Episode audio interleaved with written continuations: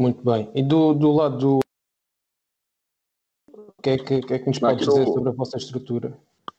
Bom, em primeiro lugar, também é, agradecer ao convite dos amigos. É um prazer conversar com vocês, é um prazer é, conversar e conhecer é, finalmente o, o, o, José, que como é, serve como referência na, na, nossa área de atuação. E, e, e torcer para que todos que estejam acompanhando estejam bem, estejam com saúde. Como ele disse também, é o, é, é o mais importante no momento que vivemos. É, aqui no Orlando City, é, eu cheguei ao clube no ano passado, foi minha primeira temporada, e, e aí a equipe não existe, ainda não havia na equipe uma estrutura de scout. Então, posso dizer que ainda estamos em processo de construção. Hoje somos em quatro pessoas, é, também faço parte, também me incluo nessas quatro pessoas. Também não me dedico é, mais como antigamente é, somente a fazer scouting, tenho outras atribuições no clube e, e, não faço um scout ativo como faria no passado, mas temos hoje, é, além de mim, então, é, completando a matemática, três pessoas é, que se dividem, focando hoje nosso primeiro ponto de ataque, por ainda temos uma estrutura é, enxuta, como gostaríamos de, no futuro, fazer crescer, é o nosso plano. Hoje focamos bastante na América do Sul. Temos é, um approach na Europa que é mais reativo do que ativo. Na América uhum. do Sul, é, América Central e, claro, América do Norte, onde estamos inseridos, o mercado que estamos, fazemos uma, é, um, um, approach um pouco mais ativo né, nas, nas diferentes ligas de nosso interesse. Muito bem. Em relação ao tipo de, de jogadores e de perfil que procuram, José, uh, o que é que nos tem a dizer sobre esta matéria? Uh, tem havido um crescimento do, do futebol ucraniano a nível local e prova disso é a Ucrânia ficou à frente eh, de Portugal no, no apuramento uh, agora recentemente em termos de seleções, mas também te, temos assistido a um melhoramento, a um crescimento de, do próprio jogador ucraniano. O que é que tem a dizer sobre esta questão do campeonato da melhoria das condições dos jogadores ucranianos e qual é que é o tipo de perfil que vocês procuram em termos nacionais e na Europa no geral? Uh, bem, uh, o, o, o, jogador ucraniano, e portanto, acrescentar que além da, da, da belíssima campanha da, da, seleção principal ucraniana, uh, a seleção de sub-20 da, da Ucrânia foi campeã do mundo, o que é um feito considerável para, para um país como a Ucrânia. E, e, e, isto tem muito a ver também com aquilo que foi a chegada de, de, de treinadores, eh, neste caso portugueses, eh, tanto o Paulo como o Luís agora, eh, e de know-how diferente, que foi influenciando um pouco aquilo que é o futebol na, na, na Ucrânia. Além disso, e mais, ou mais importante do que isso, o facto de, de da equipa que, que, mais domina o futebol ucraniano, que é o Shakhtar, uh, ser muito composta por jogadores brasileiros, jogadores muito técnicos, uh, jogadores muito inteligentes, uh, faz com que os miúdos tenham como referência esses jogadores e tentem nos imitar, e isto por si só é importante para que os jogadores para que a evolução do jogador ucraniano seja um pouco diferente daquela que foi há uns anos atrás. Hoje os miúdos tentam todos imitar aqueles jogadores brasileiros que nós temos e isso faz com que a qualidade técnica do jogador ucraniano tenha subido consideravelmente, o que aliado à disponibilidade para treinar e alguma genética própria do ucraniano, que fisicamente são muito fortes, tem feito que, que o jogador ucraniano tenha tido uma evolução muito significativa nos últimos anos, eh, que se nota uh, com o aparecimento de alguns jogadores muito interessantes na Ucrânia, não só no Shakhtar, mas como em, em outros clubes, uh, e que o expoente máximo foi o terem sido campeões do mundo sub-20 e, e, e, a excelente fase de qualificação que a Ucrânia fez.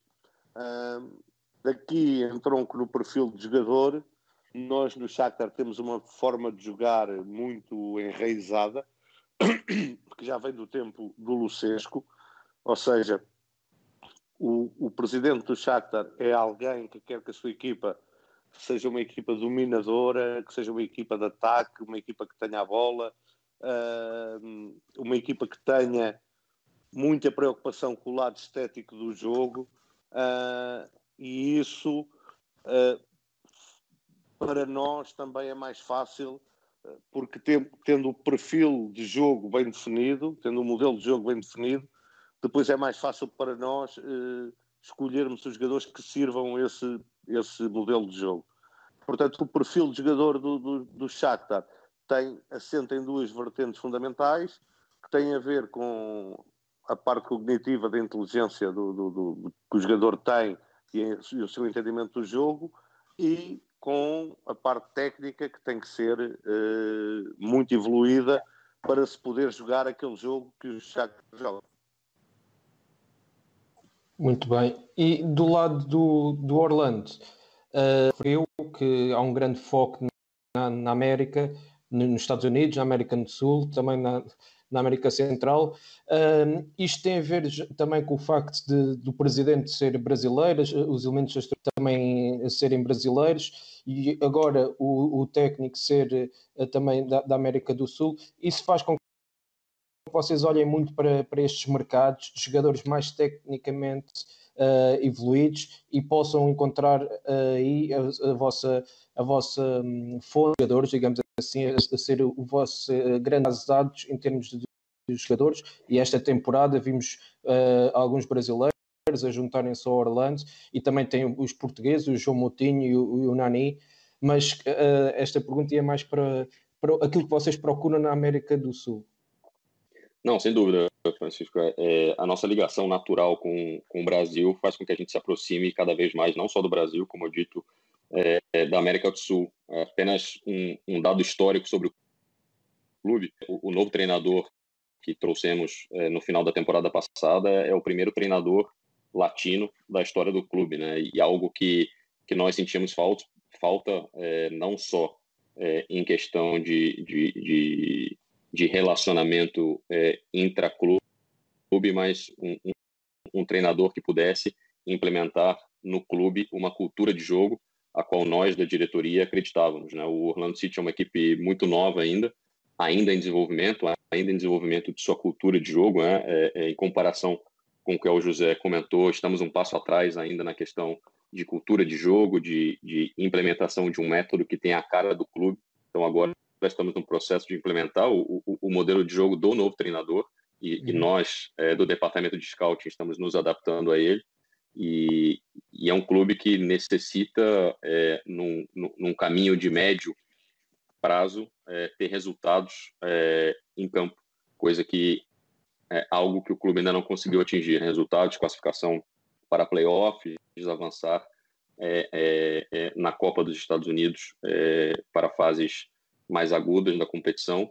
Então a gente ainda está um passo atrás nessa questão da, da criação da cultura do jogador, da cultura de como vai jogar o Orlando City. É, estamos ainda na implementação do modelo de jogo. O clube, como um todo, ainda não tem uma cara que se reflete dentro do campo. Né? Estamos ainda é, no passo atrás. É, como eu dito, é o, é o, primeiro treinador latino da história do clube, então é, é, essa ligação para trazer jogadores, trouxemos brasileiros, portugueses, colombianos, jogadores com, esse, com essa história, com essa cultura de jogo, é algo que nós estamos, estamos e tentar implementar no clube. Acho que é uma ligação natural. O Orlando, onde está, tem uma ligação natural é, com a América do Sul, muitos latinos que vivem no, na, na, na, cidade. Então, da parte cultural é, fora do, do, campo, é algo também é, que influencia a, a, as nossas decisões é, na contratação de jogadores, sem dúvida nenhuma. É, temos alguns portugueses aqui. Eu tive, é, a, vou dizer, eu tive a sorte de levar outro português, trazer outro português aqui para a liga quando eu trabalhava no Columbus Crew, o Pedro Santos, que era do Braga, uhum. é, também um, um, grande jogador, uma grande pessoa. E aqui, além do Nani e do João Moutinho, temos o Uri Rossel, que jogou, é, que já estava aqui, mas que jogou, jogou bastante tempo em Portugal.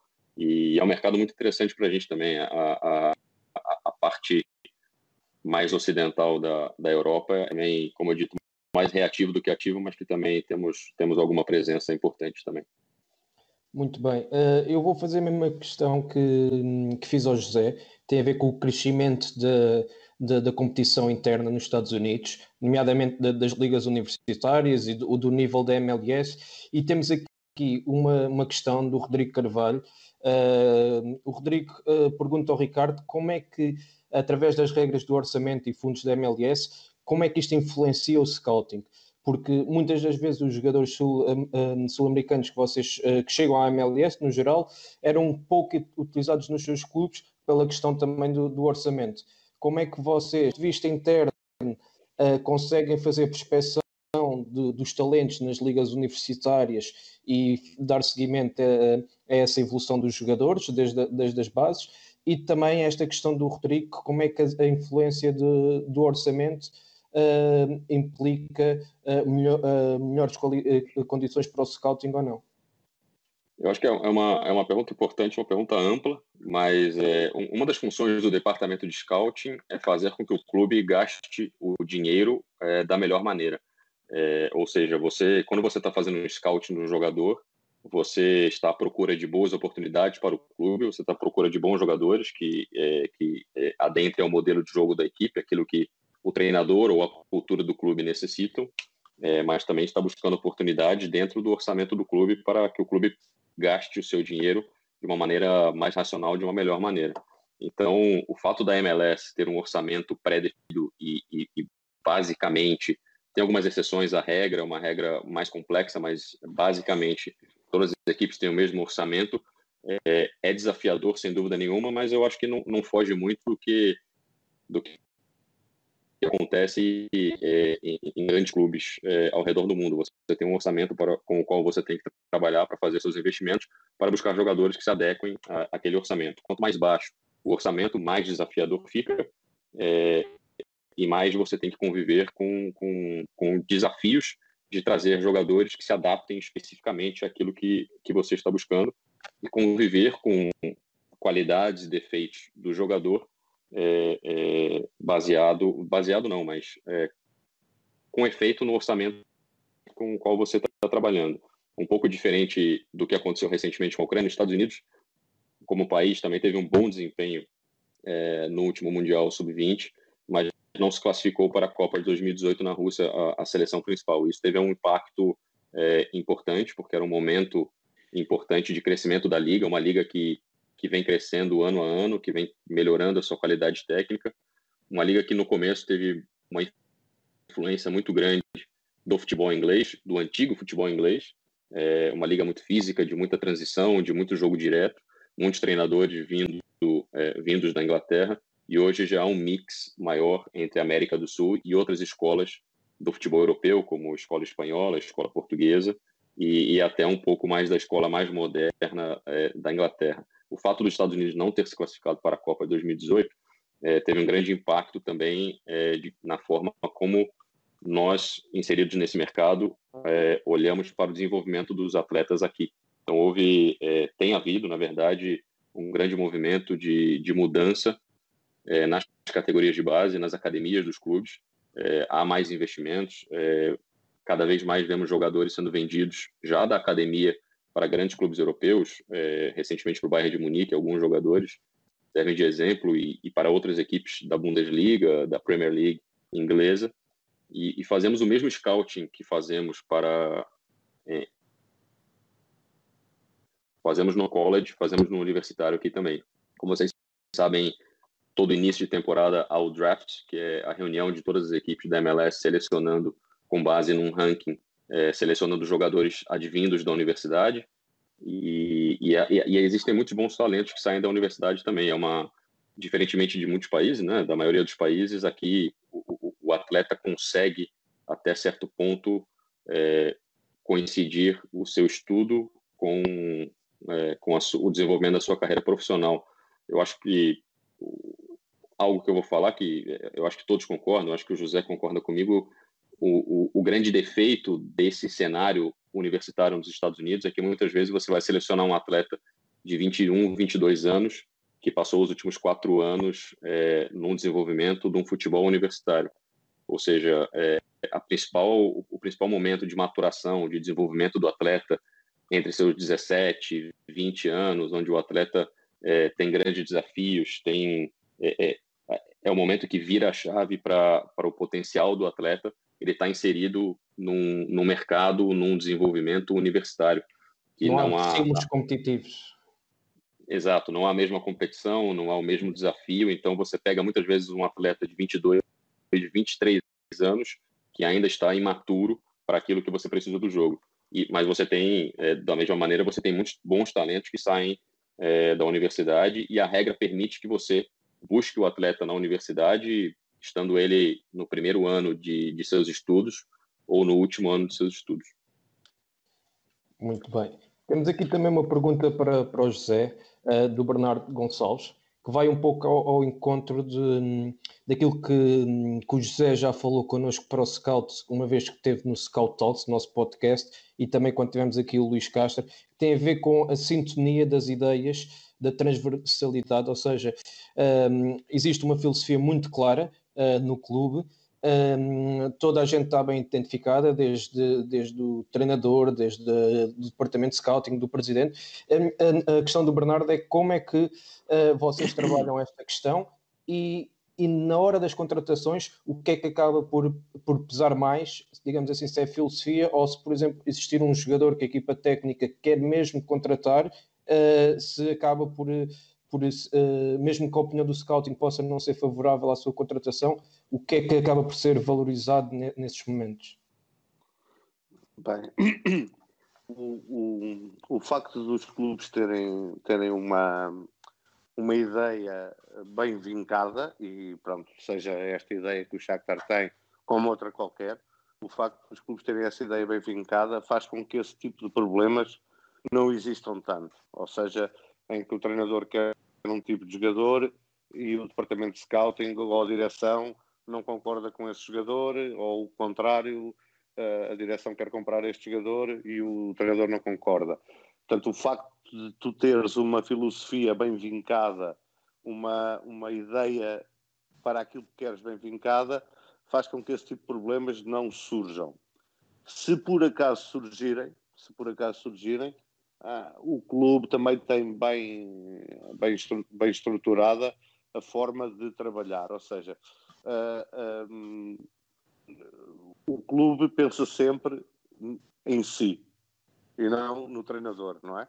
O treinador é ouvido e, e bem para estas questões, mas não é de forma nenhuma decisivo por uma questão que todos nós sabemos, não é? Os treinadores vivem dos resultados e podem estar dois anos no clube, como podem estar eh, dois meses, não é?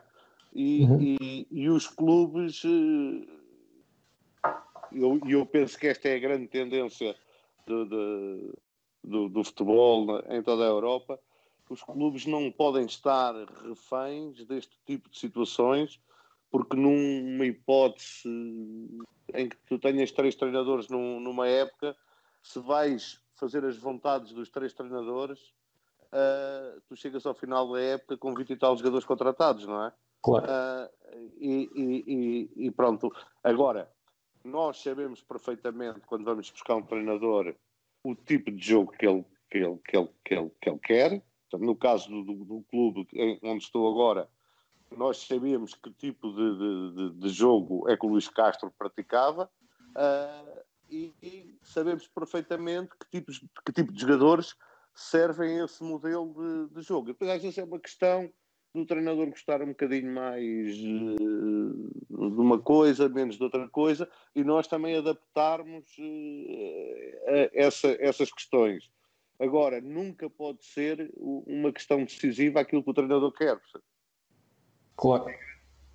Agora, também dizer-te, ou Francisco, também dizer-te que ajuda muito, ajuda muito tu teres uma ideia transversal, seja ela qual for, seja ela qual for. Aqui não estou a dizer que, que a ideia do Shakhtar que é melhor que a dos outros. Claro, claro. Uma ideia, tu, se, tu, se tu tiveres uma ideia do que queres para a tua equipa uh, bem definida, e essa, e essa ideia é transversal, e no caso do Shakhtar é transversal desde a formação até à equipa principal, uh, o trabalho todo ele é mais fácil e com menos atritos. Claro. Uh, uma questão, José, uh, relativamente ao recrutamento que vocês fazem, uh, o José já falou de, dos brasileiros que procuram pela qualidade técnica um, e é um mercado muito preferencial do Shakhtar, mas vocês sentem que na Europa, na Europa Central, talvez nas maiores ligas, é difícil fazer recrutamento de jogadores já maturados ou seja, jogadores já feitos, mesmo, mesmo em ligas se calhar de, mais periféricas, como Portugal, há, dificuldade de fazer esse recrutamento ou, ou, esse tipo de perfil de jogadores não encaixa porque a filosofia prende sobretudo com, com a evolução e desenvolvimento de jogadores mais jovens?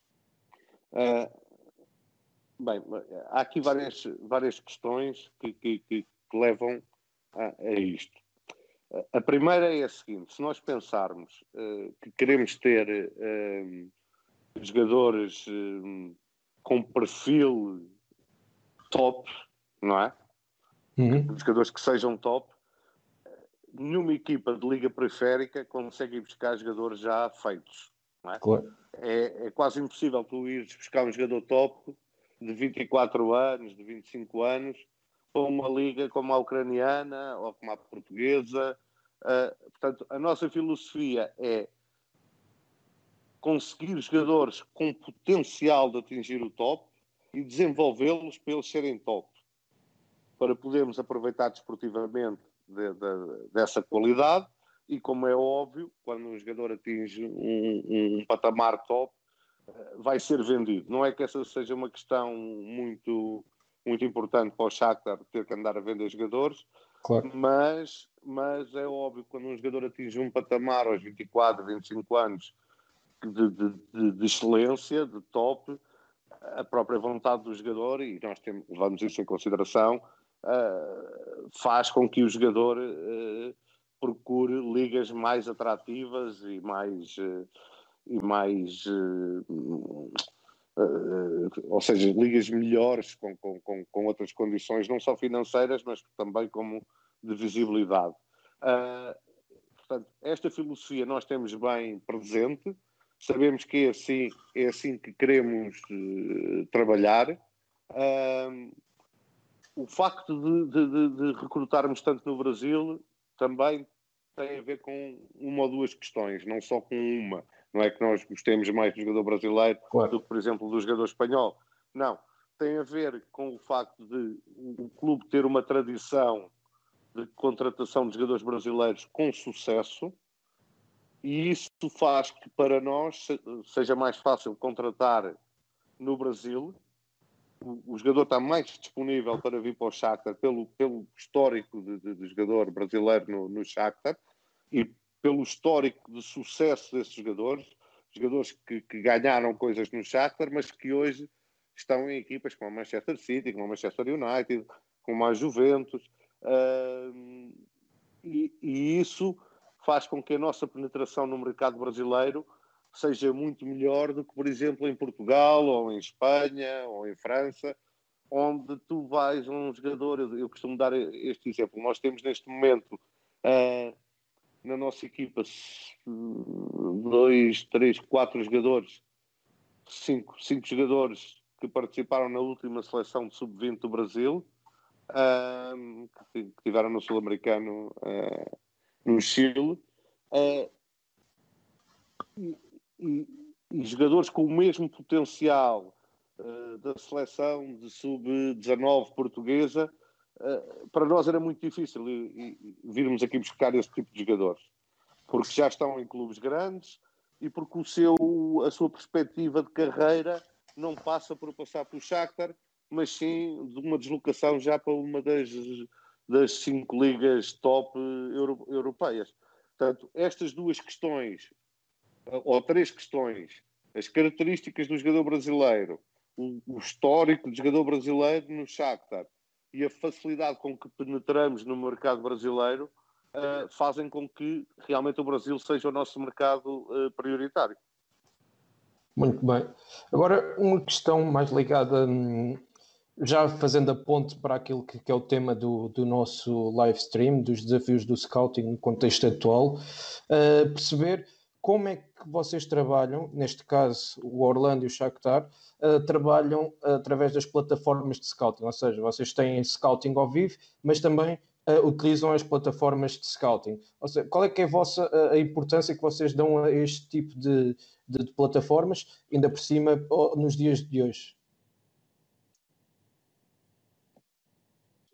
Não sei se o, se o José quer falar, deixa eu, deixa eu começar então, José. É, olha, é, como não temos jogos ao vivo, infelizmente, eu, eu acho que assistir o jogador ao vivo é primordial antes de se tomar uma decisão sobre, sobre o atleta, né? Depois é, quero ouvir a opinião do, do José com a experiência dele, mas a gente costuma, obviamente, utilizar bastante as plataformas de vídeo para fazer uma análise é, inicial do atleta, mas sempre antes do, do dentro do processo de decisão, assistir o atleta ao vivo para que confirme ou não a, a, é, as coisas que estamos assistindo no vídeo, a nossa leitura inicial do atleta é, é, é primordial que, que, vejamos ele ao vivo e não só para que entendamos melhor o jogo, não só para que para que confirmemos ou não aquilo que estamos vendo no vídeo, mas o vídeo não te mostra é, a reação do atleta no contexto total do jogo, né? O vídeo está sempre focado é, é, na bola, está sempre focado no lance e você acaba não conseguindo ter a leitura completa do atleta quando, como você tem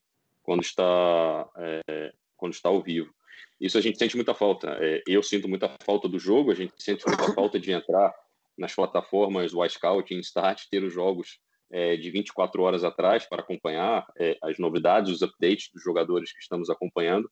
Uhum. Mas acho que é, é, é a primeira vez na minha carreira que nós estamos tendo tempo para organizar outras partes do scouting, é, é, é atacar ou, ou, analisar ligas que, e, que durante o processo normal de scout nós não, é, nós não teríamos tempo pela nossa estrutura ainda enxuta de acompanhar. Então, vamos, como exemplo, se nós quisermos acompanhar a Liga da Ucrânia, não é uma liga que nós temos como objetivo inicial acompanhar, não temos jogadores, é, tantos jogadores que, que temos é, é, como foco acompanhá-los, mas agora temos tempo para fazer isso porque os outros campeonatos estão parados, temos um bom conhecimento das ligas que é, dos torneios que nós é, que nós acompanhamos, sentimos e, e, e, temos então tempo de, de acompanhar esse, esses outros campeonatos. As plataformas de vídeo hoje é, são tudo que nos restam para acompanhar para acompanhar jogadores e, e, fazer a nossa a nossa análise. Serve também agora para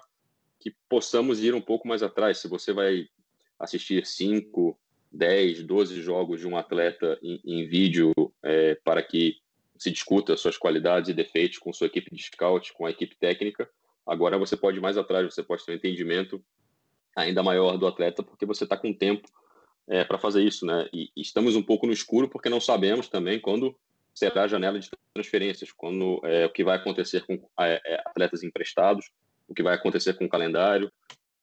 É, eu acho que o mercado vai mudar, é, enfim, é, é existem outros pontos, mas é, é, até a, a, questão financeira do mercado eu acho que vai mudar, mas é um momento que a gente tem, a, a gente tem usado esse momento para acompanhar ligas que, em geral, não acompanharíamos, para termos mais ideias sobre jogadores que já estamos acompanhando e, e, para de outras maneiras também planejar um pouco melhor o nosso trabalho sem a correria do dia a dia de ter uma resposta é, rápida é, é, a ligas. Temos acompanhado, utilizado esse tempo também para acompanharmos atletas de, de, que agentes oferecem também. Né? Nós gostamos de ser mais ativos do que reativos ao mercado, mas agora também é, acho que o José e a equipe dele deve passar por isso também, muitas ofertas de jogadores. Agora é algo que a gente pode, é, como equipe, utilizar esse tempo para avaliar esse, esse outro ponto também do nosso trabalho. Muito bem. Uh, antes de passar ao, ao, José, também colocar aqui uma questão que David Almeida, que é, que é um dos membros da direção da ProScout e curiosamente hoje faz anos, os meus parabéns também ao David, uh, ele está aqui a, a, perguntar exatamente a questão das limitações que, que estas plataformas de scouting uh, nos podem trazer, ou seja, como é que conseguimos avaliar a componente mental dos jogadores através destas plataformas e se há formas de utilizar este desconhecimento que temos, uh, como o Ricardo também já referiu, estamos a ver o, podemos ver os lances todos do jogador, mas a transmissão de, uh, que, que, a televisão faz é focada no lance, na bola, e por vezes não vemos as reações do jogador, como é que ele, como é que ele reage a, a, momentos adversos, como é que é a relação dele com, com o treinador, com os, com os colegas, ou até mesmo com os adversários, como é que há, há formas de trabalhar uh, isto através da, das plataformas de scouting? Bem, uh, um, antes de mais, parabéns ao, ao, David, não é? que faz anos hoje. Exatamente. Uh, e tal como o Ricardo, tal como o Ricardo disse, uh, e eu concordo plenamente com ele, nada substitui a observação ao vivo.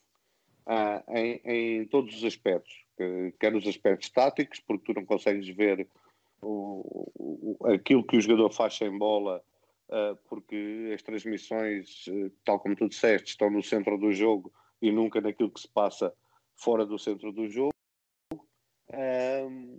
Por outro lado, há, há coisas que tu vais ganhando com a experiência de, de, de indicadores da parte mental do jogador que a sua postura corporal, a sua, as suas reações te vão dando, que muitas vezes não consegues perceber porque a transmissão não se foca nessas coisas, não é? Uma transmissão televisiva não é feita para, para quem trabalha no futebol, não é? Uh, e, e, portanto, para nós é muito difícil uh, utilizarmos só estas plataformas para uma avaliação correta do, do, do, dos jogadores. Neste momento, e também como o Ricardo disse, não temos outra hipótese que não seja, que não seja essa, até porque não existem jogos no, no, no claro. mundo. E, e, Só na Bielorrússia. Exatamente, e na Nicarágua. Uh, e, e então nós, nós utilizamos, estamos a utilizar este tempo, porque é um tempo que não é normal, eu também nunca passei em toda, em toda a minha carreira, nunca passei por um tempo em que tu não tivesse que dar respostas para ontem, não é? Uh, nós temos tempo uh, e estamos uh, numa fase de, de podermos redefinir as coisas, pôr as coisas todas nos seus lugares. Como o, como o Ricardo também disse, nós somos uma estrutura também mais proativa do que reativa e muitas vezes não ligamos muito àquilo que são as indicações que temos, seja da gente, seja de amigos, seja lá do que for. E neste momento uh, uh, estamos com tempo para, para, para termos uma, uma, primeira, uma primeira análise desses jogadores. Uh, por outro lado, uh, e da, da, dar-vos aqui o exemplo do Shakhtar, porque eu acho que isto é muito importante, uh, é, é, importante que as pessoas se sintam úteis e se sintam ocupadas numa, uma, numa altura como, como, esta, em que estamos todos fechados em casa, e eu tenho, tenho tenho reunido regularmente com os meus scouts, tenho-lhes dado algumas tarefas, algumas tarefas até inovadoras, que, que, que, que, não vou falar aqui porque que, têm a ver com outro tipo de scouting uh, uh, e, e, que eles e que os sinto extremamente motivados nisso. Uh, agora, há aqui duas questões, é que, hum, e nós já tomamos essa decisão no Shakhtar, é que não vamos tomar nenhuma decisão de contratação de jogadores uh, baseada uh, desde o Covid para cá, não é? Portanto, claro. qualquer decisão, qualquer decisão que, que, que, que, vamos tomar sobre contratações eram decisões que já estavam tomadas ou jogadores em que a nossa, a nossa análise estava finalizada. Portanto, uhum. não, não, nunca iremos tomar uma decisão com base no trabalho que estamos a fazer neste período. Uh, agora, que, é, que, são as únicas ferramentas que, que, temos para trabalhar, são, e que há realmente, e acho que todos os clubes no mundo estão a aproveitar um pouco esta paragem para pormos ideias no lugar, para, para, para pormos o trabalho todo em dia, porque não há nenhum departamento de scouting do mundo que consiga ter uma abrangência total e esta e esta e este tempo e este e esta altura que estamos a viver na, na, no mundo dá-nos esse tempo.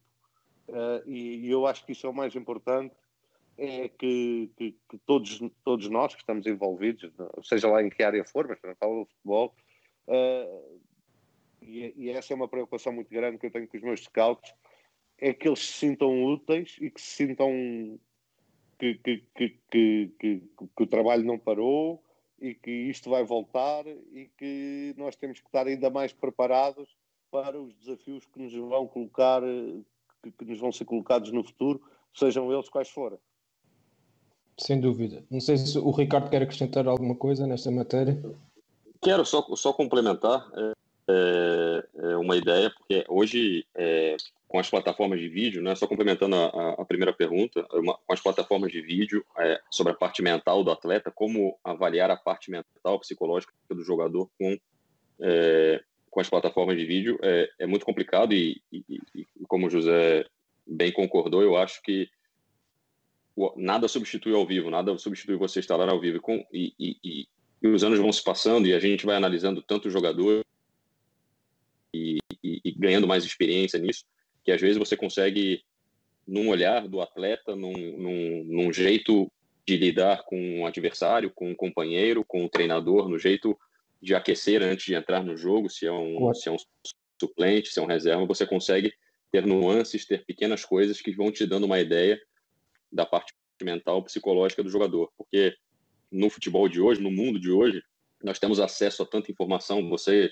é, redes sociais, é, é, muitas a, a, vida de muitos atletas está exposta por aí, né? E às vezes aquilo que você não está vendo, aquilo que você está vendo, é, que é disponível a todos, nem sempre traduz bem o que é o atleta, o, o que é a pessoa como atleta.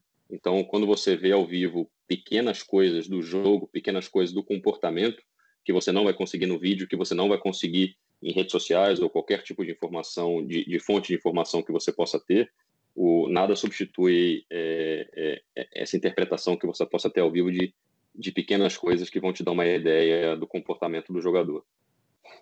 Sem dúvida. Uh, ainda antes de avançar para, para outros tópicos, e, e, este é um deles, a questão das redes sociais, temos aqui uma pergunta do, do Rito Micael. Um, nós sabemos que vocês estão ligados mais ao contexto profissional, mas a, a questão que ele faz é um, com a questão psicológica, a componente mental e psicológica cada vez mais determinante no sucesso de um jogador. Um, como é que se pode trabalhar isto em idades de, de, formação? Qual é que é a vossa opinião sobre isso e aquilo que têm vivenciado, pela experiência que têm? Como é que acham que, que podemos uh, avaliar é, estas características em jogadores tão novos e conseguir depois, de certa forma, evoluir isto num contexto já mais profissional e o jogador ser adulto, uh, olhando para aquilo que ele é na sua idade uh, ainda uh, jovem e depois fazer a transformação do atleta já em fase posterior. Bem, a, a, primeira, a primeira questão que eu queria colocar aqui, a questão, ou, ou a resposta a essa questão é se num contexto profissional algumas características psicológicas podem nos fazer travar a contratação de um jogador. Eu acho que nenhuma característica psicológica deve travar o irmos buscar um miúdo de 11, 12, 13 anos. A outra questão, e esta parece uma questão extremamente sensível, eu há pouco tempo tive a oportunidade numa formação de, de, de levantar esta questão, uh, é compete aos clubes, compete aos formadores, e quando falo formadores não falo só treinadores, uh, perceberem os desafios do ponto de vista mental que os jogadores vão ter quando chegarem profissionais. E têm que criar estratégias de que os jogadores cheguem preparados para esses desafios uh, quando chegam à idade de, de, de, de passarem para o futebol profissional. E isto são questões que, que, os clubes têm que pensar muito bem, como, como lidar com a imprensa, como lidar nas, como, como, como usar as redes sociais, uh, como lidar com o sucesso e com o insucesso, como lidar com um acréscimo às vezes monetário muito grande de um momento para o outro. Estes pontos todos são tão importantes para termos jogadores de sucesso como são conhecimento do jogo, boas características técnicas, todas aquelas questões que nós estamos mais habituados a falar e a lidar, são muito são tão importantes como estas que eu falei e que os uhum. clubes muitas vezes hum, descuram um bocadinho esta, esta, esta área e entregam só ao treinador uh, a, forma, a, a, formação do jogador nestes aspectos. E muitas vezes o treinador não, nem, não está capacitado para isso, uh, não tem tempo para isso e muitas vezes nem conhece quais são as dificuldades que o, que o, que o jogador vai encontrar, dificuldades uh, a nível psicológico, mental, é? De, que vai encontrar no futebol profissional. Uh, e isto é um problema muito mais vasto uh, do, do, que, do, do, que só o scouting. Agora, respondendo à, à questão dele, eu, eu não cortaria nenhum jogador uh, de, na base, na formação, por qualquer problema uh, psicológico, mental, de, de, não, porque eu, eu, essas são aquelas coisas que tu consegues trabalhar, não é? Claro. Posso cortar, posso cortar isso no, para, no, no, numa contratação para o futebol profissional, não é? De um jogador que, que, que, tem as características, as características que eu quero ou que, que o clube quer, mas que tem comportamentos sociais e, e, e, e, um perfil psicológico complicado que pode pôr em causa até o, o, o bem-estar do grupo, posso cortá-lo. Agora, em, na formação, eu não cortaria nenhum jogador por, por essas questões. Eu também não, eu concordo com o José. Eu acho, inclusive, é, é, só complementando, eu acho que ele tocou em todos os pontos é, é, importantes dessa questão. Eu acho que um atleta com, com problemas com problemas ou dificuldades ou, ou, ou, diferentes situações psicológicas durante a formação, se bem trabalhado por um profissional, concordo que muitas vezes o treinador não tem tempo, não tem capacidade para trabalhar essas questões é, é, psicológicas durante o processo de formação do jogador, mas se bem trabalhadas por alguém de direito que as trabalhe, pode até potencializar é, é o atleta, o atleta que vem de, um, de algum nicho social, que tem alguma dificuldade psicológica, seja individual, seja familiar, seja do ambiente em que, em que vive, em que foi, em que foi criado, se bem trabalhada qualquer é, vamos dizer, usar, usar, essa palavra, se bem trabalhado qualquer problema que esse menino, que esse miúdo venha a ter durante a sua formação, pode até é, é, ser, é, ser utilizado como algo que potencialize a performance do jogador. Muito bem. Temos aqui outra, outra questão do, do Carlos Júnior Sintra. Um, fala sobre a questão do, do Brasil e ele foca a pergunta mais no, no, lado do Shakhtar, mas eu acho que isto pode ser transversal também à realidade do Orlando. Ou seja, aquele jogador brasileiro que vocês procuram, neste caso uh, os dois clubes, jogadores dotados tecnicamente, mas que muitas vezes uh, lhes falta alguma componente, algum entendimento tático do jogo. Como é que uh, se realiza esta realidade, neste caso do Shakhtar, que contrata jogadores brasileiros mais jovens, e se na hora do recrutamento do jogador leva-se isto em consideração, a sua receptividade a aprender uh, e a, predisposição para evoluir no sentido tático, mas do lado do Orlando, os jogadores que acabam por contratar são jogadores já mais maturados, jogadores mais experientes, é o caso do Júnior Urso, contrataram agora recentemente, já tem 31 anos, já é um jogador mais maduro, oh, mas como é que vocês conseguem conjugar esta, esta questão da, do jogador brasileiro ser muito evoluído tecnicamente, mas do ponto de vista tático, talvez pela, pela formação das bases e do próprio campeonato brasileiro não dar muito relevo a, esta situação, uh, acabam por eh, não, ter, não melhorar muito esta, esta, este lado tático do jogo. Bem, primeiro mandar um abraço para o, para, o, para o, Carlos, quem faz a pergunta é o coordenador da base do, de, coordenador de scouting da base do, do, do Fluminense Uh, e, e, e, dizer, dizer aqui que eu acho que muitas vezes nós temos uma ideia errada uh, em relação ao jogador brasileiro uh, nestas, nestas questões do, do, do, conhecimento do jogo.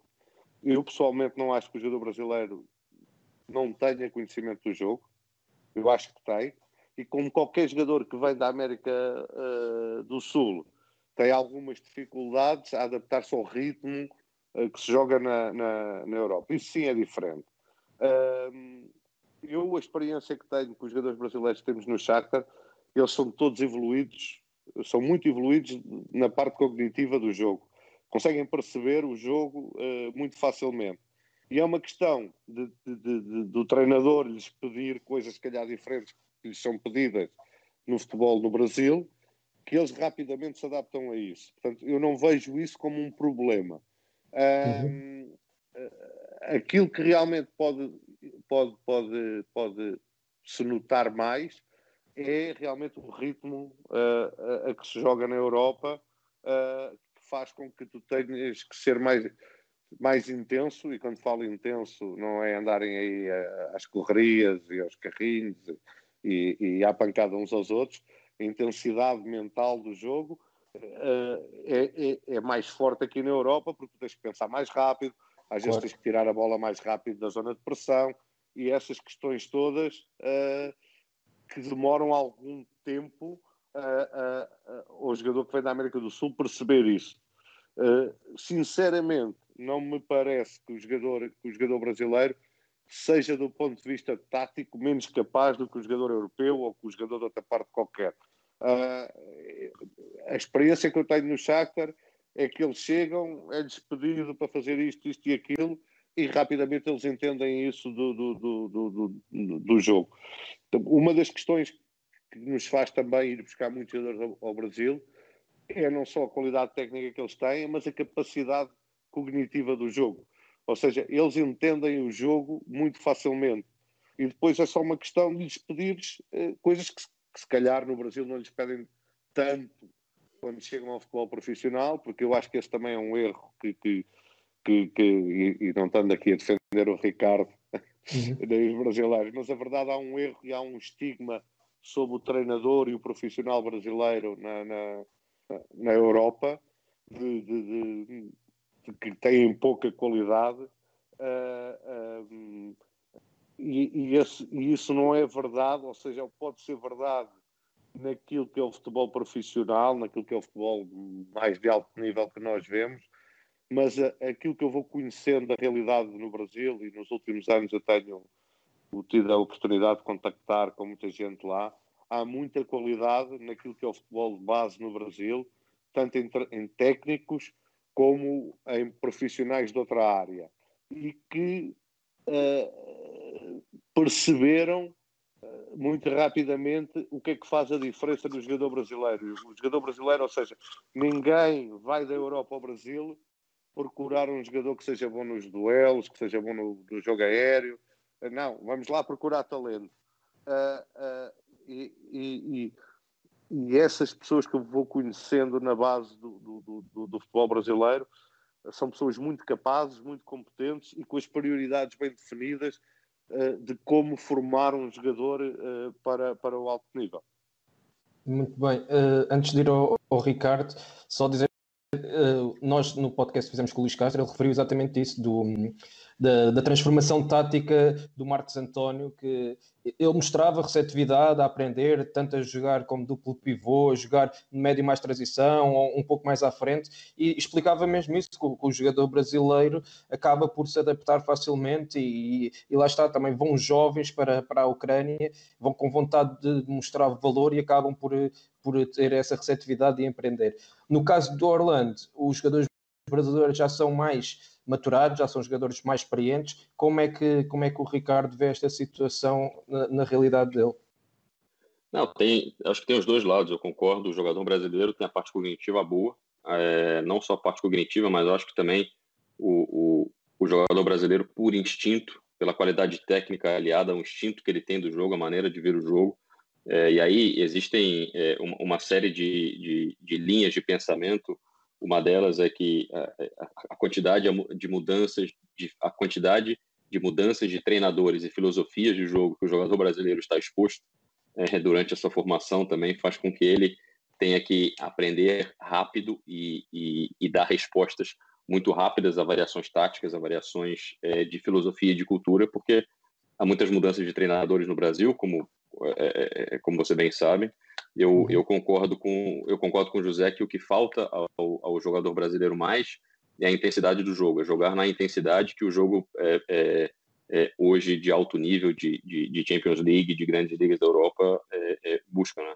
Você, a gente tem dois treinadores estrangeiros que ano passado revolucionaram a, a forma do brasileiro enxergar, que trouxeram debate, que trouxeram novas ideias. O Jorge Jesus, que vocês conhecem bem, e, e, e o Jorge Sampaoli, que, claro, vocês também conhecem bem, argentino, mas eu acho que o Jorge Sampaoli, dotado mais de, de, de variações táticas, e o Jorge Jesus dotado exatamente, acho que do que o José falou, mais de intensidade, claro, com, com um plantel com uma qualidade muito acima da média do, do, dos campeonatos que disputou, mas cobrando muito mais intensidade do que qualquer do que mais do que parte cognitiva e, e, e variações táticas. É, aqui no Orlando City temos jogadores brasileiros e sul-americanos mais experientes, mas tivemos a oportunidade de trazer no passado o Juan, um lateral direito brasileiro é, mais jovem, tinha 22 anos, e esse ano trouxemos um colombiano, é, Andrés Pereira, que jogou o Mundial Sub-20, ele é do Atlético Nacional. Também dois jogadores sul-americanos ainda em processo de formação, mas com, com, com, uma capacidade cognitiva muito boa, também com entendimento de jogo muito bom, formados em, em, bases muito boas, um no Corinthians e depois no Internacional de Porto Alegre, e o Andrés Pereira do Atlético Nacional, que são bases que também trabalham bem, é, trabalham bem o jogador, então não tivemos nenhum, nenhuma dificuldade com essa parte cognitiva e de entendimento tático dos jogadores até agora. Muito bem. Uma questão aqui para. Hum, aliás, vou englobar duas questões tem a ver com os critérios de, do departamento de scouting uh, do Orlando City. Uma vez que o departamento é recente, o Bruno Martinho pergunta quais é que são as estratégias definidas para o seu desenvolvimento uh, e se tem como objetivo, um, ehm, ou seja, aproximarem-se clubes com esta vertente uh, mais trabalhado e desenvolvido. Isto é, qual é, qual, quais é que são os vossos, a vossa estratégia a longo prazo de, para o desenvolvimento do departamento de scouting e se têm modelos de, de outros clubes que têm como referência para o crescimento desta, de, desta, do vosso departamento? A gente, a gente estuda muito, é, e não é porque o José está aqui é, no, na conversa uhum. com a gente, mas a gente estuda muito pessoas que é, que viraram referência, que tiveram sucesso é, é, é na área. É, eu acho que eu sou só um pouco mais novo do que o José. O José é um cara muito jovem e, e, e, a gente e a gente acompanha bastante o trabalho que o José fez no Benfica, que está fazendo no Shakhtar, quando deixou de ser treinador e, e virou scout. o Monte é uma pessoa que também a gente acompanha, lemos os livros, enfim é, o que o Fernando Soriano fez no Barcelona, no Manchester City, ele não é, um, ele não é do departamento de scout, mas é, como ele organizou os clubes nos quais trabalhou e no qual trabalha, é, de maneira a, a, que os clubes investissem na área de scout, no desenvolvimento e na busca de talentos. É, como o departamento aqui é muito novo ainda, a gente não pode dar um passo maior do que a perna. Né? A gente precisa primeiro, como eu falei, hoje a gente está no momento de definição, não de definição, mas o nosso primeiro passo foi definir é, os atributos dos jogadores, os atributos para nos jogadores para o Orlando City, é, é, que tipo de jogador nós vamos buscar, que tipo de liga é, que serve de referência, que tipo de clube serve de referência. É, então é um trabalho é, que vai passo a passo. Eu acho que hoje a gente já está num momento no primeiro ano foi um momento, 2019 foi um momento da criação de tudo, da criação do departamento, da criação da filosofia do departamento de scout. É, e esse ano foi um ano que a gente pôde é, já avançar nas, é, nos jogadores que, que, que, entendíamos serem aqueles que, que iam fazer a diferença para o nosso clube.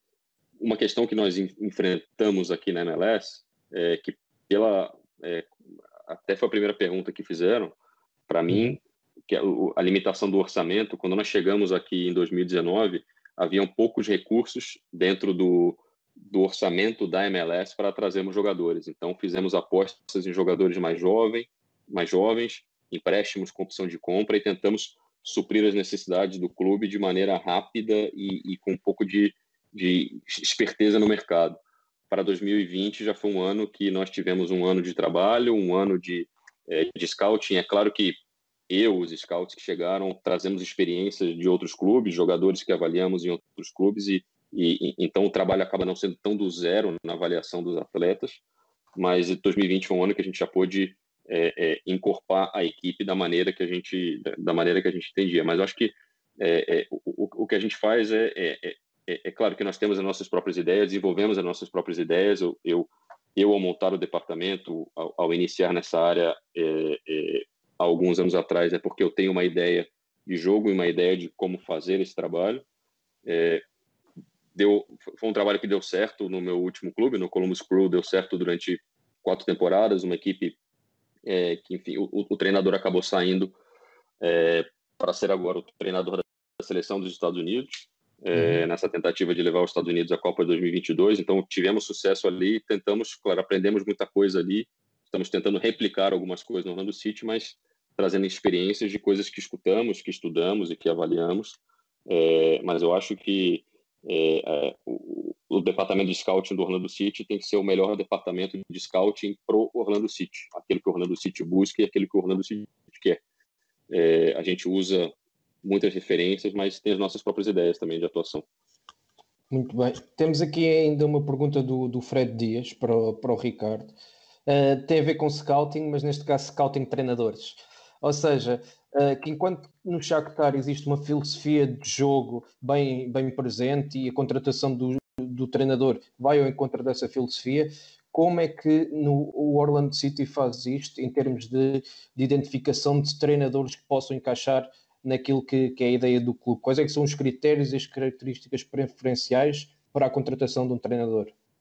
Nós, nós passamos por isso no final da última temporada, quando resolvemos é, é, trocar o treinador e, e, e foi uma decisão é, é não a, a, decisão do treinador é, que eu compartilhei com o vice-presidente de futebol do clube e nós definimos é, alguns critérios que eu me reservo ao direito de não expor do que buscávamos no novo treinador. Mas de maneira geral, conversamos com muita gente, tínhamos com muitos treinadores, mas já tínhamos uma ideia do, daquilo que a gente ia buscar de um treinador que tivesse alinhado com a filosofia é, não só de jogo que a gente queria implementar, a gente a gente gosta também da parte estética do jogo, como o José falou, um pouco da filosofia do Shakhtar, é, que leva o Shakhtar a buscar jogadores mais técnicos.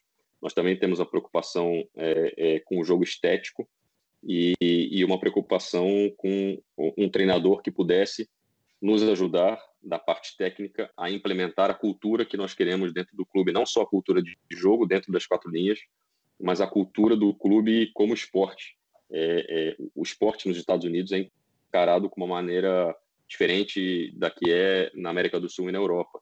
É, muito pelo marketing do entretenimento, e nós queríamos um treinador que, de novo, além do trabalho dele dentro das quatro linhas, além do alinhamento de ideias com o departamento de scout e com o tipo de jogador que a gente acredita é, que devemos buscar, um treinador que pudesse ajudar o clube a ter uma nova cultura de entendimento do futebol, de entendimento do esporte como um todo, do jogo, de sentir a camisa, de sentir o esporte, de fazer aquilo é, ser a prioridade zero do clube, ser o futebol. É, e eu acho que é, fomos muito é, felizes na escolha, é, porque além disso, o, o, o, treinador, o Oscar Pareja, traz uma história de sucesso como jogador, uma história de sucesso como treinador dentro da MLS, é, com experiências internacionais, treinou no México também. Então, é, é, o, o, perfil abrange diversas coisas, mas eu acho que o principal que eu posso dizer é esse é, do alinhamento de ideias na busca de jogadores, mas da implementação de uma cultura dentro do clube também. Muito bem. Temos agora aqui o Anthony Alessandrakis, da Nordic Sky Scandinávia. Pergunta qual é que é a vossa visão em relação aos jogadores da, do mercado escandinavo? É, o, isto é só malta amiga. Pô. Ele mandou um abraço ao José. a pergunta era para o Ricardo e mandou um abraço ao José, mas uh, gostava de ouvir a vossa opinião. Também é um campeonato que, que gostamos de seguir, os campeonatos uh, escandinavos, e perceber como é que têm vindo a crescer no, nos últimos anos ah, também. Se, se, me permitires responder, ele fez a pergunta ao Ricardo, mas. Eh, Não, mas eu gostava de ouvir os dois. Sim. Se me permitires responder, uh, sim, sim a questão, a questão do, de, de, alguns mercados que têm, que têm despontado ultimamente, como o caso dos, dos escandinavos, o caso, por exemplo, da Áustria. Um, são mercados que, que, que, têm realmente lançado jogadores uh, uh, nos últimos anos que, que, têm conseguido chegar ao top, mas são mercados muito difíceis porque já são muito controlados ali por países como a Alemanha ou como a Inglaterra uh, e, e, a produção, entre aspas, produção de talento também não é assim tão alta que uhum. lhes escape, uh, ou seja, que, aquilo que escapa às redes desses clubes uh, que têm uma tradição de scouting nessas, nessas ligas que permita a clubes de ligas periféricas uh, conseguirem ter um, um aproveitamento nesses mercados.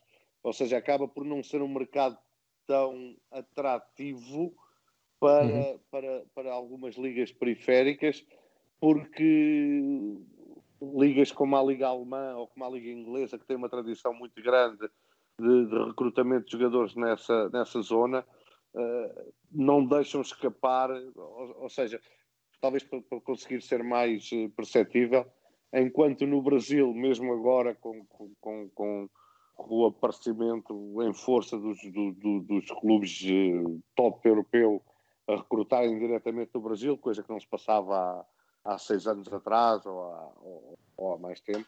Uh,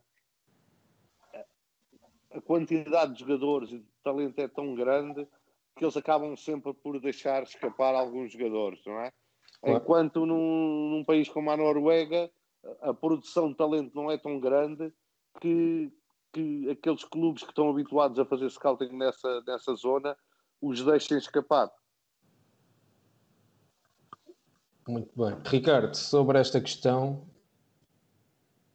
É isso. É, o, o desafio de um clube da MLS na Escandinávia ainda é um pouco maior, porque além disso que o José falou, de ser um mercado já controlado pelas grandes ligas, para nós, MLS, convencermos um, um, um, um, talento que está despontando na Escandinávia a vir para a MLS é mais difícil. A expectativa do jogo já é a Inglaterra, já é a Alemanha. E, e para nós, no caso, seria um investimento num jogador chamado Designated Player, é, o, o DP, um daqueles três jogadores que cada clube da MLS podem investir é, qualquer, é, qualquer quantia de, de, de, dinheiro que tenha disponível no clube. É, um, jogadores que não entram no orçamento é, é, que nós temos, né, são três, essa é a regra. Então, é, para investir num jogador vindo desse mercado, é, mais difícil para a gente por questões de adaptação e adaptação da liga. Né? Um, um dos desafios é, é, você conseguir fazer a leitura o jogador numa liga e, e, replicá-lo na liga que, que você está. Questões é, é, táticas, técnicas, físicas, é, cognitivas, como dissemos. É, é, então, a Escandinávia, concordo com o José, já é um mercado controlado por essas grandes ligas. Para nós da MLS ainda é um pouco mais difícil. Nós tivemos, nós recrutamos, nós trouxemos dois jogadores da Suécia recentemente, no passado, dois, dois centrais, dois zagueiros, um deles é, é, tem sido nosso titular absoluto, que é o Robin Jansson, que depois de vir para cá teve algumas oportunidades na, na seleção principal da, da, da Suécia em duas partidas, duas partidas amistosas, dois amigáveis. É, Robin Jansson, que é um jogador que, é, é um jogador que é, em, em, dado momento estava na terceira divisão da, da, da Suécia, que é, é, que é uma divisão amadora. Os jogadores é, têm outras atividades além serem jogadores de futebol. É, teve um bom ano num, num, num desses torneios, é, foi para o AIK, e no AIK acabou. Mas já numa idade é, maturada, e trouxemos ele no passado, mas é, um jovem talento despontando na, na Escandinávia é mais, é, é mais desafiador para a MLS. Por esse motivo, o convencimento do jogador de que aqui já é um mercado interessante, já é uma liga interessante para ele vir no, no início da sua carreira. Muito bem. Agora, duas perguntas individuais. Uma para o José, do Sérgio Ribeiro, a perguntar se o facto de ter sido treinador uh, lhe, der, lhe, deu competências extras na área da observação e se estar por dentro do conhecimento do jogo e da equipa uh, e na forma de treinar uh, o ajudaram àquilo que faz hoje em dia. E a segunda questão é do Carlos Júnior Sintra, para o Ricardo a perguntar do mundo para, o, para, o, para a MLS no geral, em termos de recrutamento de jogadores para MLS, e qual o perfil ideal de jogadores do Orlando?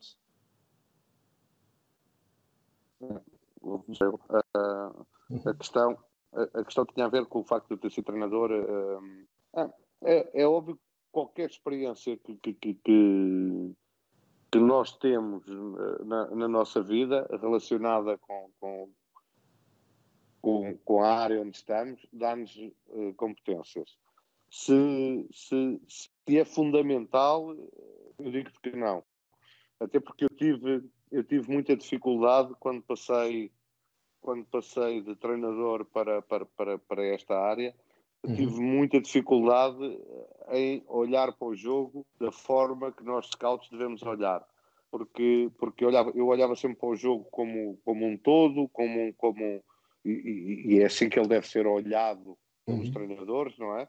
Uh, e, e, e, o que se passa, o desafio dos scouts é que eles têm que partir o jogo, têm que olhar o individual têm que perceber muitas vezes o que é que é o que é que o jogador está a fazer por, por, por, por indicação do treinador e aquilo que o jogador consegue fazer é também retirar o jogador do contexto onde está a jogar uh, e, e, tentar perceber como é que ele se vai adaptar ao nosso contexto.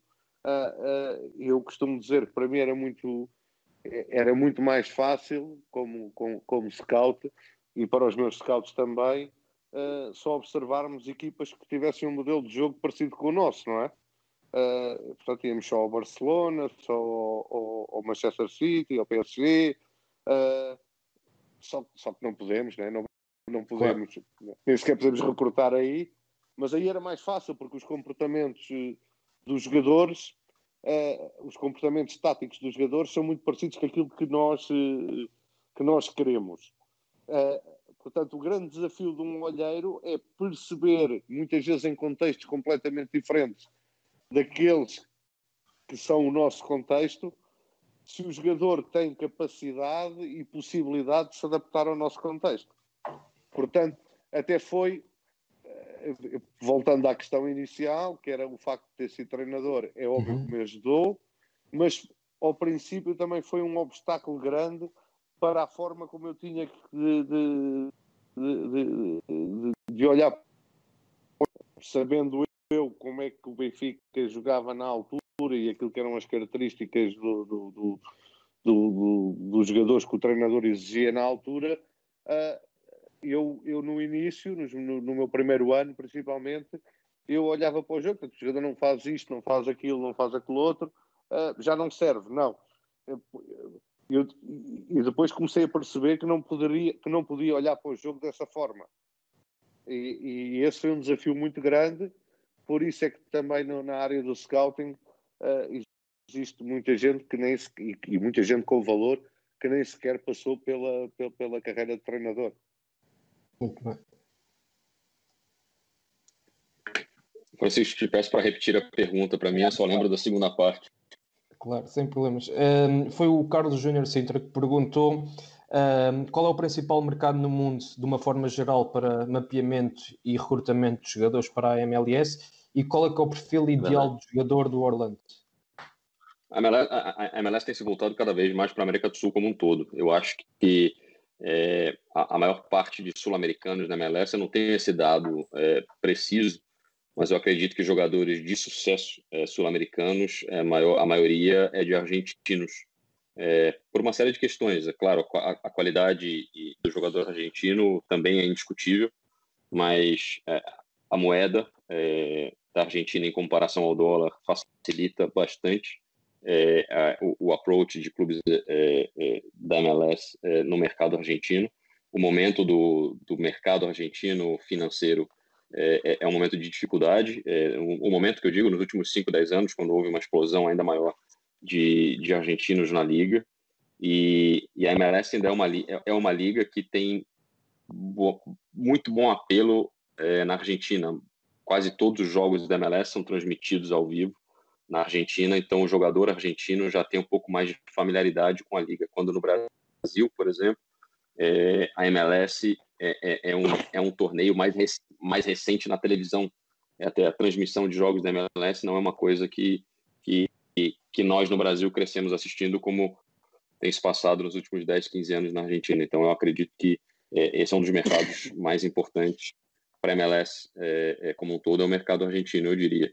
E o perfil de jogadores do Orlando City é, é, é, também é uma resposta muito geral, mas hoje é, buscamos jogadores técnicos e jogadores é, que tenham imediato em campo. Hoje estamos buscando um dos focos nossos para essas duas últimas temporadas, menos a, a, médio e longo prazo, mas mais uma resposta a curto prazo aquilo que buscamos, né? Diferentemente do que da percepção que se tem geral, até como exemplo, né? Muita gente, por exemplo, ao trazer um jogador como o Nani, é, é, nós estamos olhando muito menos para a questão do marketing, mas muito mais para a questão do futebol e que soluções um atleta como esse vai trazer para a gente dentro de campo, né?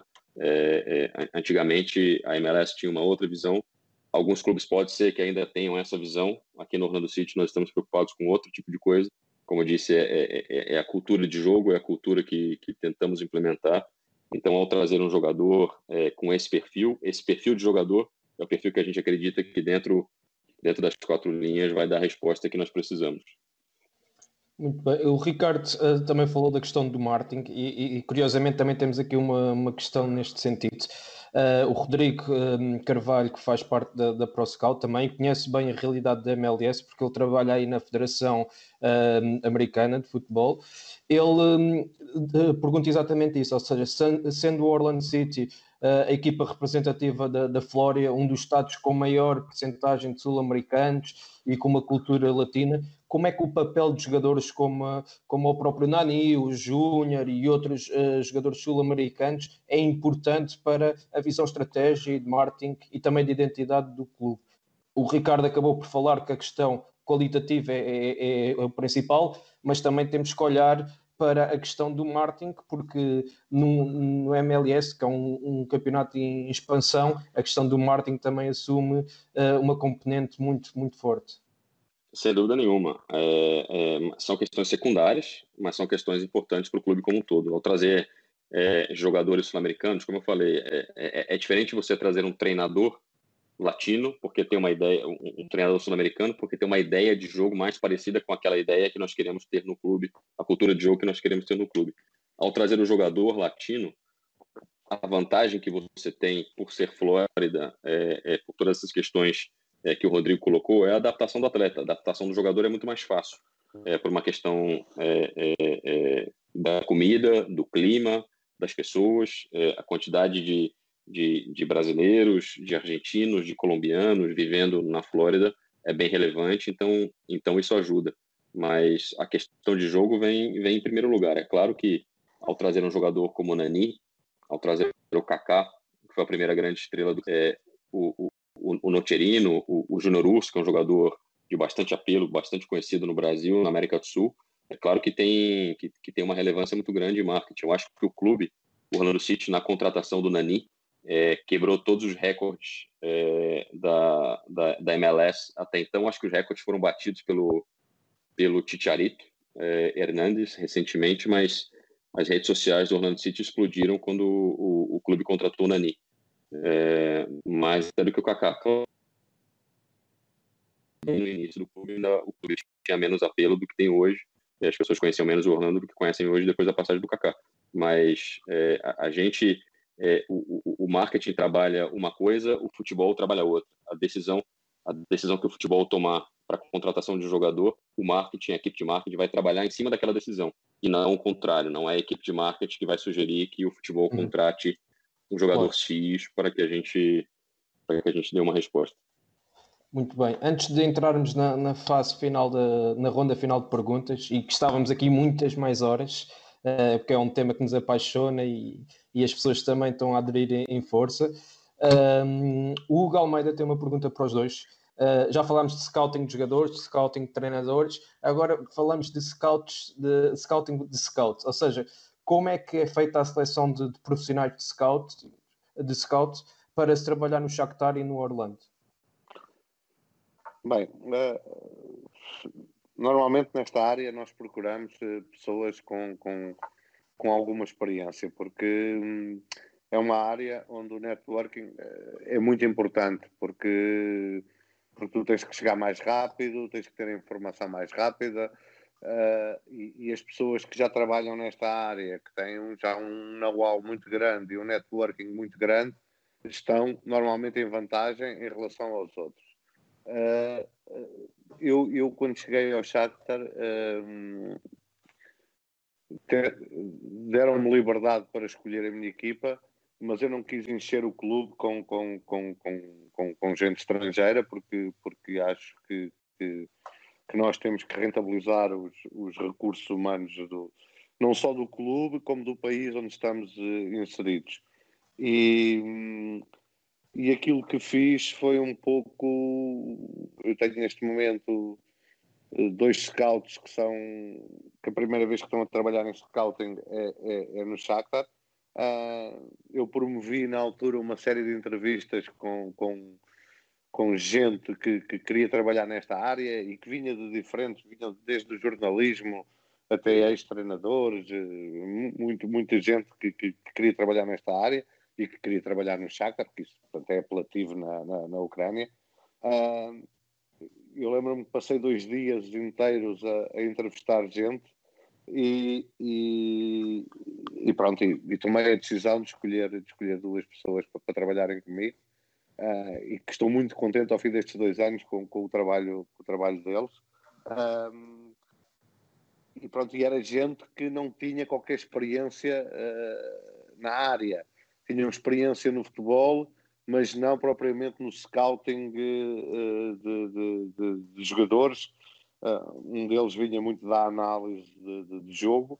Um, e, e, e, pronto, e a escolha dos scouts tem muito a ver, um, com a experiência na área, mas por outro lado, tu também trabalhares com gente que entenda quais são uh, as tuas as tuas necessidades, neste caso as necessidades do clube, uh, e eu ultimamente tenho participado em algumas coisas destas de, de, de, via, via as redes sociais. Tenho, tenho, falado muito disto, que, que, uma das perguntas que eu fazia uh, aos, aos, aos, candidatos a scouts era uh, quais eram os jogadores no, no, no, no Shakhtar que precisavam de ser mais rápidos, ou seja, como, como, para contratar jogadores rápidos, qual era a posição em que isso era, era, era fundamental. Isto porquê? Porque isto me dava uma ideia do conhecimento que eles tinham daquilo que o Shakhtar necessita, não é?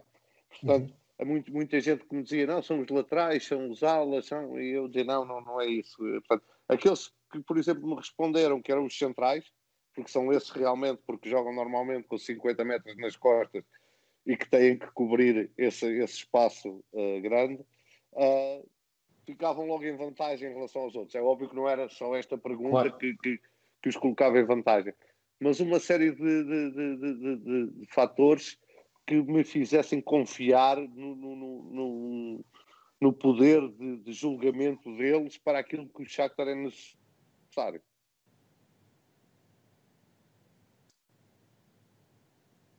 Muito bem, Ricardo. Em relação ao Orlando, como é que, como é que vocês fazem? Em relação ao Orlando, é... Uma, curioso que o José falou, porque uma das perguntas que nós fazemos aos candidatos, é, é, que eu fiz aos candidatos, foi dar-lhes dar a ele é, algumas partidas do Orlando City para analisar e dizer: olha, estamos buscando é, melhorar a velocidade nessa posição, na lateral direita, por exemplo.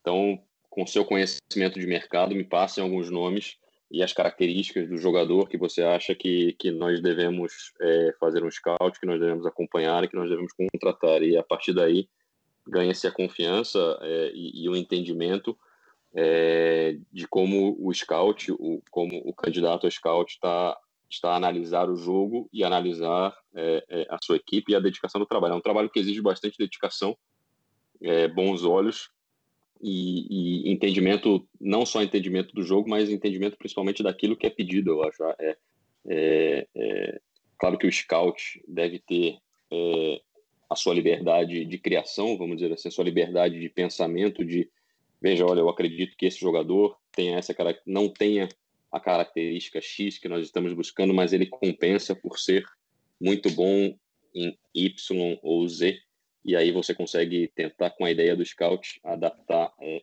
uma busca a uma certa posição, mas o scout fiel àquilo que está que tá sendo buscado é, é, acaba tornando-se é, uma pessoa de confiança e, e, é, um, é um trabalho que exige, além do que o José falou, de bom networking para ter alguma vantagem, para chegar antes dos outros clubes, exige bastante confiança porque é um, é, é um trabalho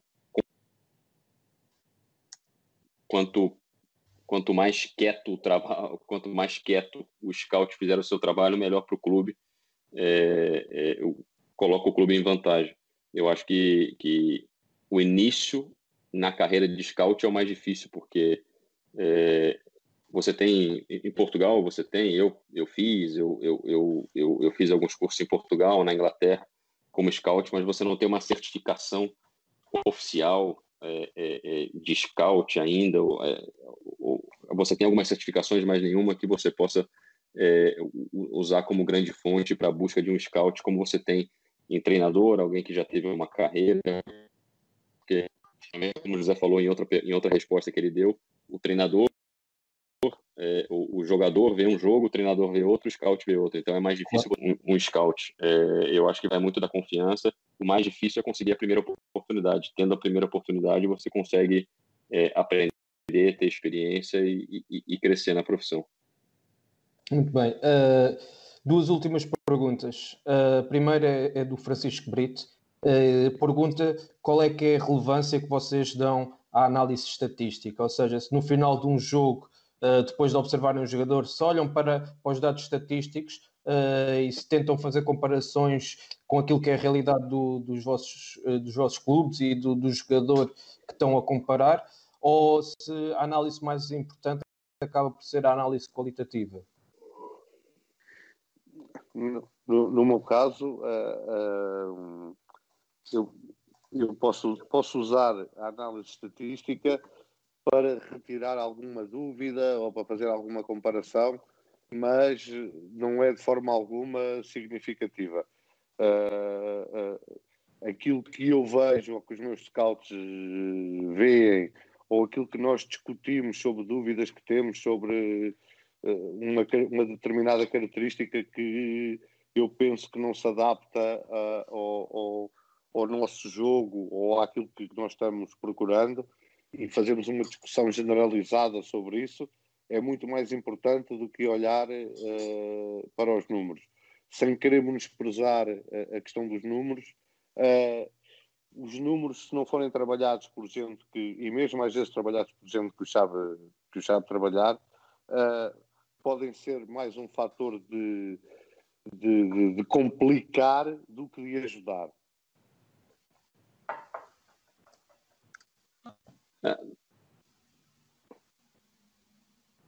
No meu caso, é, a gente recentemente adicionamos um, um, um profissional de, de, análise de dados é, no clube. É, ainda está em, em, processo de adaptação. Primeiro, estamos usando os dados para analisar o nosso próprio rendimento, nossa própria equipe, para depois é, fazermos a transição da é, é, usar análise de dados como mais um filtro na busca de jogadores mas é, eu concordo com o José, a gente, a gente pensa um pouco parecido. Eu gosto de usar os dados, as estatísticas, é, ou para, conf, para confirmar alguma coisa que eu estou vendo, ou que meus olhos estão vendo, ou para me chamar a atenção sobre algum outro dado. É, nunca vai ser, os números e as estatísticas nunca vão ser parte fundamental da decisão. Eu acho que o mais importante sempre vai ser a análise qualitativa dos olhos estão vendo sobre o jogador.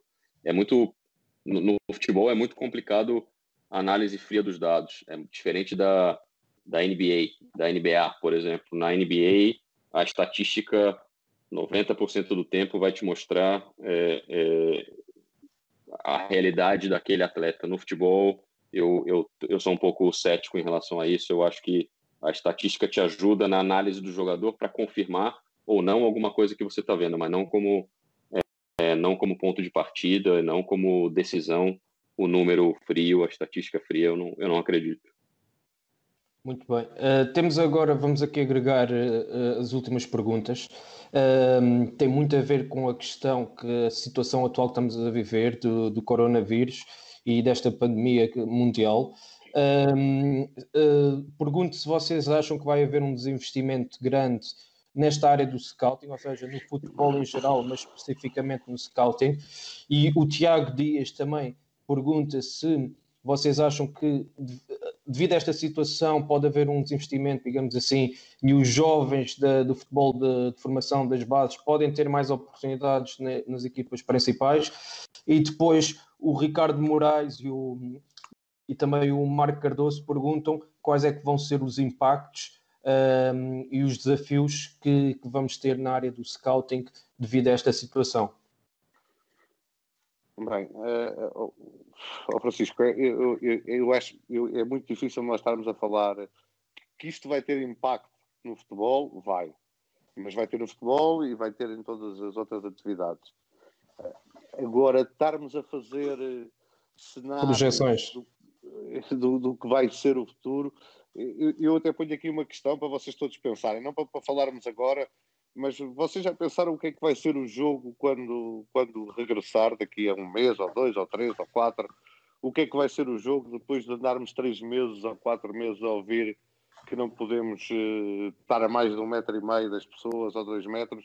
Como é que os jogadores vão reagir quando, quando tiverem que ir ao choque, quando tiverem que segurar uma bola que já foi chutada e segurada por mais não sei quantas mãos? Uh, são tudo questões que, que, que, que, nós vamos pensando ao longo deste tempo, uh, mas que é muito difícil fazer projeções uh, sem percebermos realmente o que, é que, o, o, é que, o que é que vai acontecer. Em relação, por exemplo, ao desinvestimento ou ao investimento, uma coisa é se o futebol voltar agora em maio ou junho ou julho e acabar-se esta época, outra coisa se esta época não se acabar, isto tudo vai ter impacto uh, nos clubes e no futebol.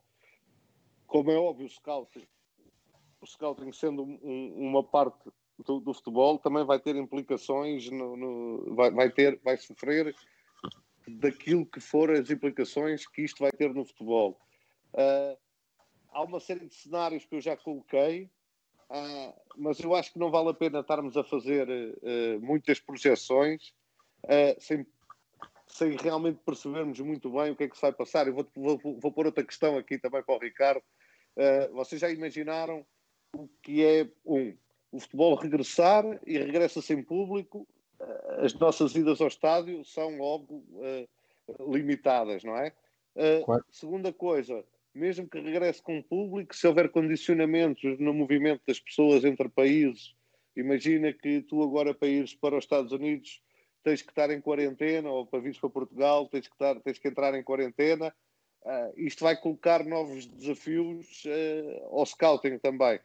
Agora, acho que não vale muito a pena estarmos aqui a fazer projeções sobre desinvestimento, investimento nisto, sem percebermos uh, claramente o que é que se vai passar, não é?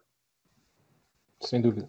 E, e dizem que um dos, um dos grandes é, expoentes do vírus na, na, na, Europa foi aquela partida Atalanta e Valência da Liga dos Campeões, por exemplo, um dos, um dos jogos que, que é, é a maneira romântica de se falar do, do, do, do, vírus, né? Que me, me perdoe por isso, mas as pessoas têm tratado aquele jogo como um jogo que ajudou a, a, a, a explodir os casos de, do, do vírus, uma tanto na Espanha quanto na Itália. Uma bomba biológica aquele jogo. Então, você imagina é, a Liga dos Campeões retornar. É, é, foi o que o José falou, pessoas viajando entre países. Agora, no departamento de estar um jogador é, que estava jogando num clube em Nova York, você vai contratar um jogador da Itália, um jogador da Espanha. É, esse jogador tem que chegar, ficar em quarentena, ser testado, a sua família.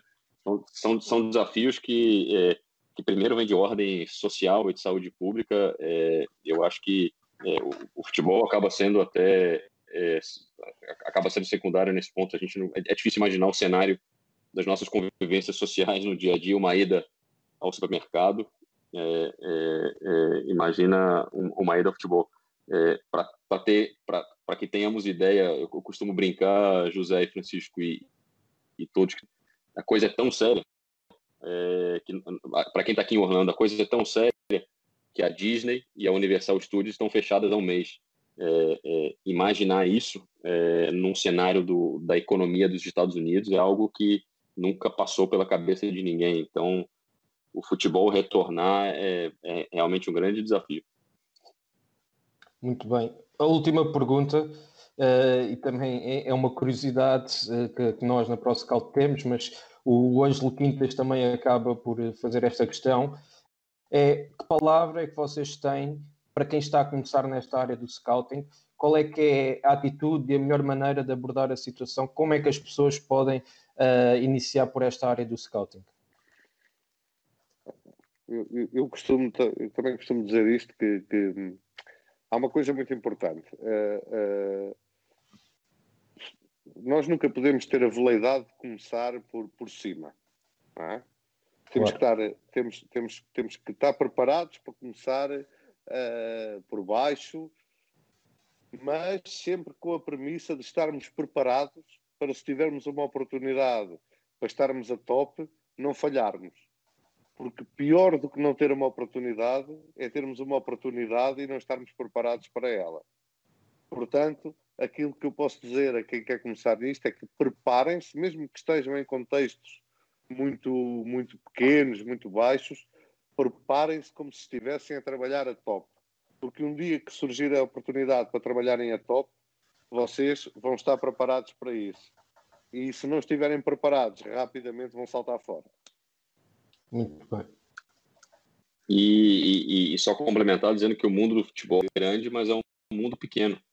É, é, é, o êxito e, e, o sucesso e principalmente o bom trabalho que você faz no clube, independentemente do tamanho do clube que você esteja inserido, do tamanho da liga, isso vai sendo percebido por todos que estão que estão no meio. Então, fazer um bom trabalho é, é, te dá a oportunidade de, de, de crescer, independentemente do cenário que você esteja, independentemente do contexto que você que você esteja. E, e começando nessa área, tenha tenha o passaporte em dia e fique preparado para viajar. Sem dúvida. E, e é o que o Ricardo disse, o, o futebol é muito pequeno e vemos aqui por esta nossa conversa, eu, um português em Londres, José, um português que trabalha na Ucrânia e agora está, está em Portugal, e o Ricardo, um brasileiro que está na, na Flórida. Exato. Bem, uh, vou agradecer aos dois, ao José e ao Ricardo, por esta excelente partilha. Foi um grande sucesso a nossa primeira live stream. Uh, peço desculpa às pessoas que não conseguimos fazer as perguntas, teríamos todo o gosto de continuar aqui muitas mais horas, mas uh, o tempo também é limitado e pedimos desculpa que alguns problemas técnicos possam ter ocorrido, mas mais uma vez agradecer aos dois e a todas as pessoas que estiveram connosco a acompanhar-nos nestas quase duas horas de conversa e de partilha de, de conhecimentos. Obrigado também, Francisco. Um abraço grande ao Ricardo e a todos os que nos estiveram a ouvir, que se cuidem e, e esperemos em breve, muito em breve, podermos nos encontrar todos naquilo que mais gostamos, que, que é o futebol, e num estádio e podermos estar todos, todos juntos sem, sem qualquer tipo de medos no, no, naquilo que mais gostamos de fazer. Obrigado, José. Muito prazer. Obrigado, Francisco, pelo convite. Obrigado a todos que participaram e, sem dúvida nenhuma, desejar saúde, é, que fiquem em casa por um, e, e, e, que seja breve essa quarentena. É isso mesmo. Muita saúde para todos uh, e que, que esta situação possa passar o mais rapidamente possível. Aproveito também para dizer que este Scout Live vai estar disponível em todas as nossas plataformas e também em formato podcast para quem nos quiser ouvir uh, depois. Muito obrigado a todos.